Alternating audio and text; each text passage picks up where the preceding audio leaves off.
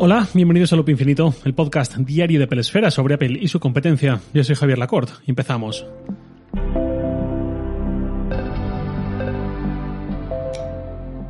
Espero que gocéis de la nueva identidad visual, eh, visual no sonora de Loop Infinito, casi tanto como la gozo yo. Algunos me habéis escrito sobre el tema en general bastante bien, a alguno le ha emocionado, a alguno no, le ha gustado, es normal, sobre todo choca al principio, pero ¿qué queréis que os diga? Yo escucho esa melodía y me emociona por la forma en que está hecha, por cómo Apple nos la mostró, por todo lo que simboliza que va mucho más allá de ser propaganda de una marca. Tanto me gusta que es hasta mi nuevo tono de llamada en el iPhone, justo la parte que suena al final del episodio. Después de, y no nada más por hoy, bla bla bla, pues ese fragmento final de medio minuto es lo que suena cuando ahora me llama alguien al iPhone. Que por cierto, ayer quedó un pelín alta la música de fondo, la que suena por debajo de mi voz durante el episodio, pero a partir de ahora ya queda más afinada, con el volumen más adecuado, más bajo, así que disculpad por el de ayer. Más cosas. Despeja la X, podcast semanal de Sataka, que será cada jueves. Lanzó ayer jueves su episodio, que os interesará a los aquí presentes porque mis compañeros Javier Pastor y Juan Carlos González, alias Juanqui, alias el instigador de mi compra de los AirPods Max, hablan del paso de Apple a diseñar sus propios chips, ahora también para el Mac, el paso muy similar que está dando Google con Tensor, y qué pasa con los demás, con Intel, con AMD, con el resto del mundo RM, Qualcomm, Samsung, Nvidia, etcétera, etcétera. Muy interesante, muy recomendable que le deis una escuchada. Despeja la X. Y pasando al tema del día, hoy se acaba laboralmente la semana del evento, la semana en que por fin vimos la entrada de Apple Silicon en el segmento un poco más profesional, con esos nuevos chips y esos nuevos MacBook Pro. También vimos llegar los AirPods 3 por fin, o los muy esperados HomePod Mini de colores, quién sabe, o Apple Music Voice, la versión de 5 euros al mes controlable mediante Siri. Aquí merece la pena detenerme un momento porque Alberto Alcoriza Vara, oyente de este podcast, me envió un mail fantástico comentando este lanzamiento. Me decía que creía que él estaba entendiendo la estrategia de Apple con un lanzamiento así para ver cómo Apple Music se redistribuye en no uno ni dos, sino tres planes.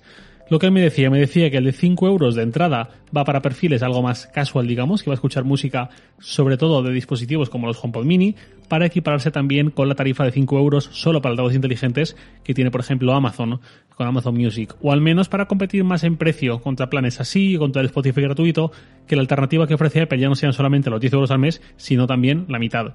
Yo pienso también, sobre todo, personalmente, en gente que tiene un pequeño negocio, por ejemplo, que no se pasa el día saltando canciones y poniendo música muy específica, sino que quiere más bien algo de fondo, con cierto ambiente, con cierto estilo, pues algo así quizás.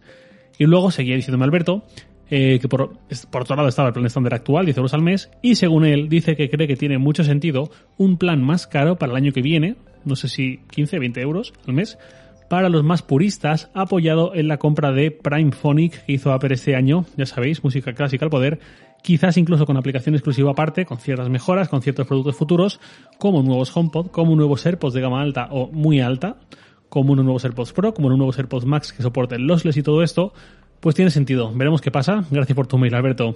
Todo esto lo tuvimos el lunes. ¿Qué nos falta?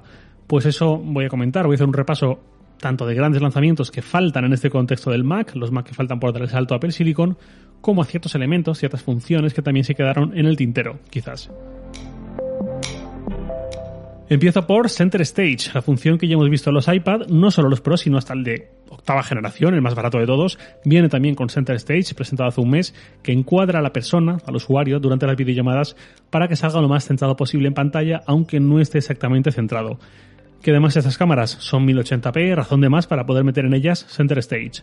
Esta ausencia es algo que creo que muchos debimos comentar durante el evento, preguntándonos si no iban a decir nada de eso y al final no dijeron nada, porque parecía que era algo que, si ya venía hasta el iPad más barato, significa que iba, que iba a ser algo tangencial a todos los productos de Apple a partir de ahora. Es un poco extraño que no haya llegado precisamente al MacBook Pro, la verdad, debe haber algún motivo interno del desarrollo. No sé si quizás que el grosor de la tapa del Mac donde está la pantalla y la cámara es demasiado fino para que pueda soportar Center Stage, no tengo ni idea. Y eso me lleva a la siguiente ausencia, Face ID. Casi que no me molesta demasiado el notch, me molesta más bien que haya notch, pero que no incluya el módulo de Face ID o de Center Stage, pero sobre todo Face ID.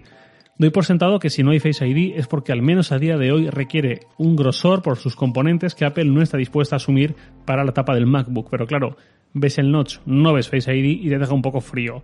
Porque además Face ID creo que es aún más conveniente en un ordenador que en un teléfono. El teléfono lo puedes usar en muchas posiciones, en muchas circunstancias, tumbado de la de la cama o de forma discreta si mira directamente hacia él orientándolo con la cara y tal, o con una bufanda puesta, con gorro, con gafas, con mascarilla. En cambio, un ordenador siempre lo ves de frente y rara vez estás con un ordenador llevando la cara tapada con elementos Creo que daría una experiencia más fluida, más natural. A veces con el iPhone tenemos que hacer el gesto de mirar específicamente, ponernos rectos, fijar nuestra mirada. Por una cuestión de seguridad, obviamente, nos lo pide. Pero en un Mac no habría que hacer nada o casi casi nada de eso porque ya estamos siempre en esa posición idónea.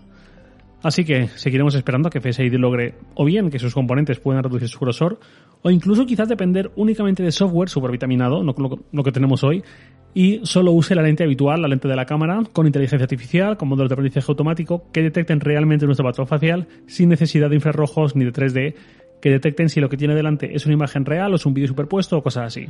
De momento, el dedo a Touch ID en el Mac. Más cosas que faltan, por supuesto, el iMac grande. Creo que estaban casi todas las quinielas que iban a lanzarlo esta semana en este evento. Yo lo esperaba, casi casi quedaba por hecho que iba a llegar, pero no ha sido así, solamente Mac Pro.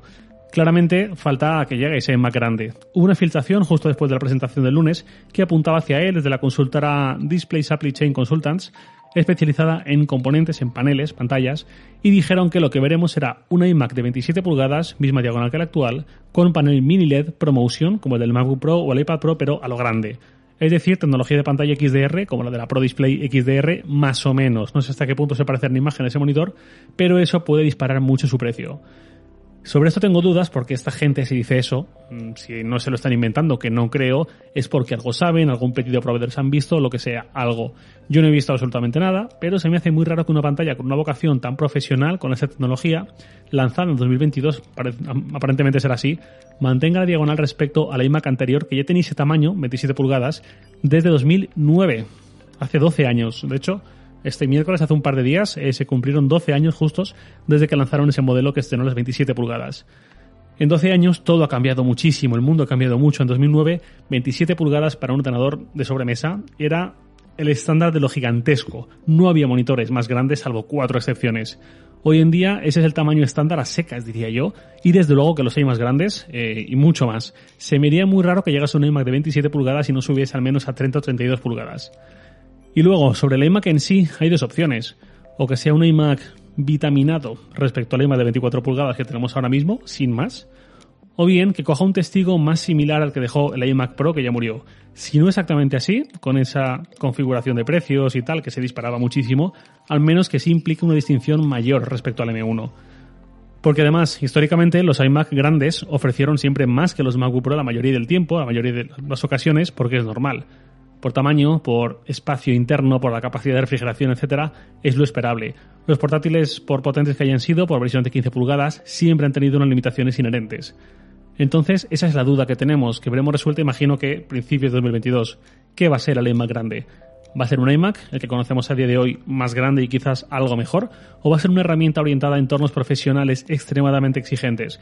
Porque eso también determinará su precio y quizás alguno que lo está esperando se asusta cuando lo vea y compruebe que no es para él porque el presupuesto se ha puesto demasiado alto. Vamos a hacer una cosa. Si recordáis el episodio de ayer, el de 13 pulgadas M1 versus 14 pulgadas M1 Pro, vamos a hacer algo parecido, aunque luego hay más matices. El iMac M1 actual parte de 1.450 euros. Ya sabéis, redondeo un euro hacia arriba. Vamos a una versión de 16 GB de RAM y 512 GB de SSD y por tanto con GPU de 8 núcleos y no de 7 que la de entrada. Eso ya son 2.130 euros, 24 pulgadas M1. Si pasamos a 27, que yo sigo extrañado de que vayamos a ver 27, diría que más, pero bueno, con mini LED, con ProMotion, con un procesador superior, el salto del MacBook Pro de 13 pulgadas al de 14 era un 18% adicional al precio del inferior. Un incremento así en el iMac significaría un precio base de unos 2.500 euros, un poco más. Pues habrá que ver qué ocurre. Ese precio significaría menos que el del MacBook Pro M1 Pro de 16 pulgadas, que cuesta 200 euros más que ese precio hipotético. Y todo esto con un iMac incrementalmente mejor que el de 24 pulgadas. Si Apple decide apostar más fuerte por él, pues ya lo que os queréis imaginar, no va a ser algo para cualquier bolsillo. Veremos en unos meses qué pasa y qué camino elige Apple para su iMac grande. Y veremos también qué pasa con el Mac Mini. El Mac Mini actual tiene un año de vida, tiene un M1 en su interior, y en su interior lo que también tiene es un gran vacío. No sé si existencial, seguramente también, pero sobre todo un vacío espacial. El Mac Mini tiene el mismo diseño que cuando llevaba procesador Intel y con el paso a Apple Silicon el espacio necesario se reduce. Y ya lo vimos ahí hace un año en la presentación que había mucho, mucho espacio eh, desaprovechado, vacío en esa carcasa.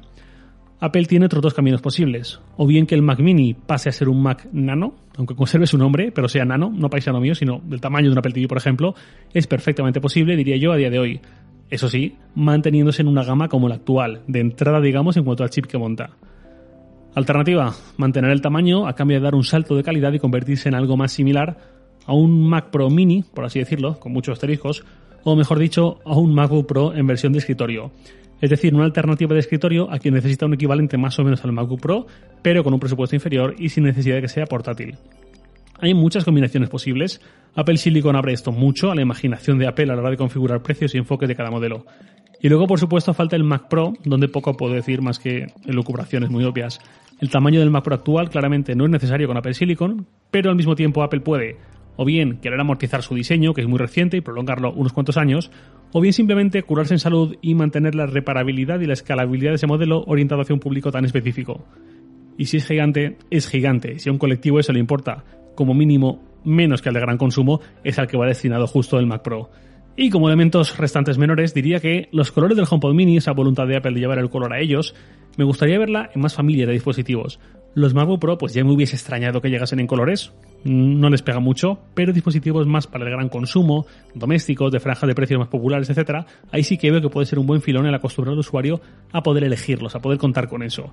Que ya digo, yo seguiré con blanco, negro, gris hasta el día en que yo me muera, pero creo que puede ser una gran señal de identidad de Apple para esta década recuperar los colores de sus productos, como hizo con la iMac en su momento. Los iPhone ya están en colores, ¿por qué no los AirPods normales en algún momento? ¿O por qué no el iPad de entrada de gama? Logísticamente es complicado siempre, pero si lo hicieron con el iMac o con los AirPods Max, que no son precisamente productos de ventas masivas, no sé por qué no podría hacerlo con estos otros dispositivos más populares y con mayor número de ventas. Veremos. Voy cerrando ya el episodio de la semana con la pregunta de un oyente, Isaías Méndez. Me dice eh, unas palabras de introducción, que estaba escuchando el episodio donde cuento dispositivos de Apple que no recomiendo, y ya leo. Así que mi pregunta es, si tuvieras que dejar de usar todos tus dispositivos de Apple salvo uno, ¿cuál conservarías? Ale, te dejo en el rincón de pensar. Un saludo. Pues muchas gracias, Isaías. Eh, antes de responder una consideración, los productos, los productos de Apple ganan individualmente cuando los combines entre sí. Yo estoy feliz con mi Mac, pero si no tuviera un iPhone seguiría feliz, eh, pero menos. Y si los AirPods lo mismo, mi iPad perdería un poquito el valor que le doy. Se me entiende, ¿no? Dicho eso, lo he estado pensando. Eh, me nace decir que el Mac, quizás, porque soy muy de Mac, pero Windows 11, tal y como está, con muchas aplicaciones que encima ya son pestañas de nuestro navegador, podría pasar a Windows seguramente sin mucho problema. Los AirPods, si no tengo más productos de Apple, los AirPods son unos auriculares Bluetooth más prácticamente, así que estos nada. El iPad para mí también es más prescindible, mm, no sería lo primero que conservase tampoco. Por supuesto, Apple TV, HomePod Mini, etcétera, ni los cuento. Y luego quedan iPhone y Apple Watch. Asumiendo que de alguna forma pudiese seguir usando el Apple Watch sin un iPhone, quizás diría que el Apple Watch, porque el iPhone para mí es un poco como el Mac. Me encanta, pero igual que podría pasar a una Surface, pues podría pasar a usar un Pixel seguramente. Pero el Apple Watch creo que lo echaría mucho de menos y creo que no hay nada que se le equipare en el mercado. Así que mi respuesta es un Apple Watch. Si tuviese que quemar por algún motivo todos mis productos de Apple salvo uno y pudiese usarlo de forma independiente o con un Android, elegiría el Apple Watch. Y nada más por hoy, lo de siempre, os leo en Twitter, arroba jlacort, y también podéis enviarme un mail a lacort.sataka.com. Luz Infinito es un podcast diario de Pelesfera, publicado de lunes a viernes a las 7 de la mañana, hora española peninsular, presentado por un servidor, Javier Lacorte, editado por Santi Araujo. Un abrazo y hasta lunes.